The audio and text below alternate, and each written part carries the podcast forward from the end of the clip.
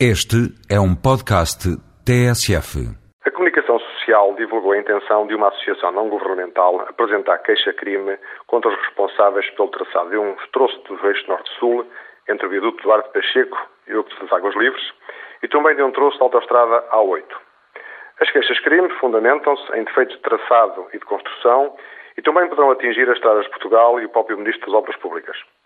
É evidente que compete aos tribunais decidir sobre a viabilidade destas queixas, mas, sendo uma matéria de projeto e de construção, competirá aos engenheiros analisar a fundamentação técnica das acusações.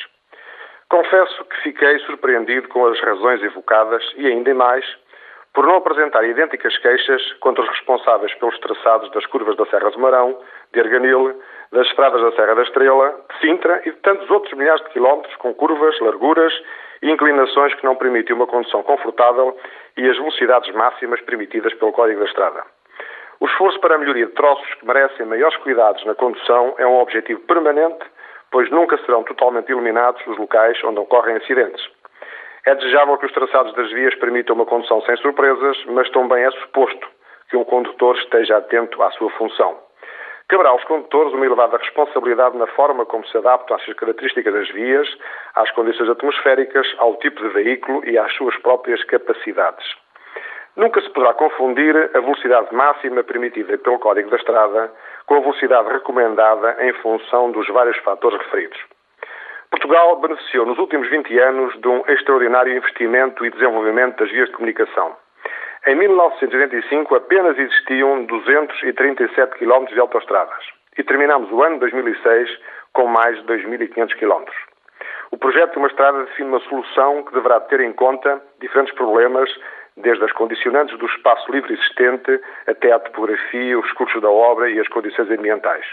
Não há em Portugal qualquer legislação que defina as especificações técnicas e que deverão, a que deverão obedecer os projetos de estradas.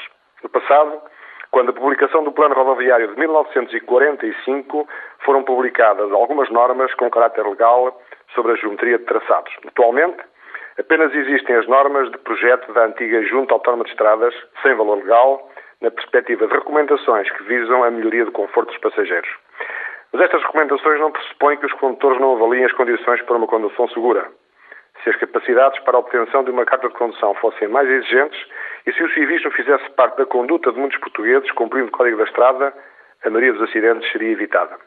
Parece que em Portugal, em vez de se fomentar a cultura do cumprimento dos códigos legais de ética e de conduta, vamos assistindo ao fomentar do litígio que alimenta muitos dos que vivem desse negócio e que vão atulhando os tribunais, prejudicando aqueles que verdadeiramente necessitam de justiça.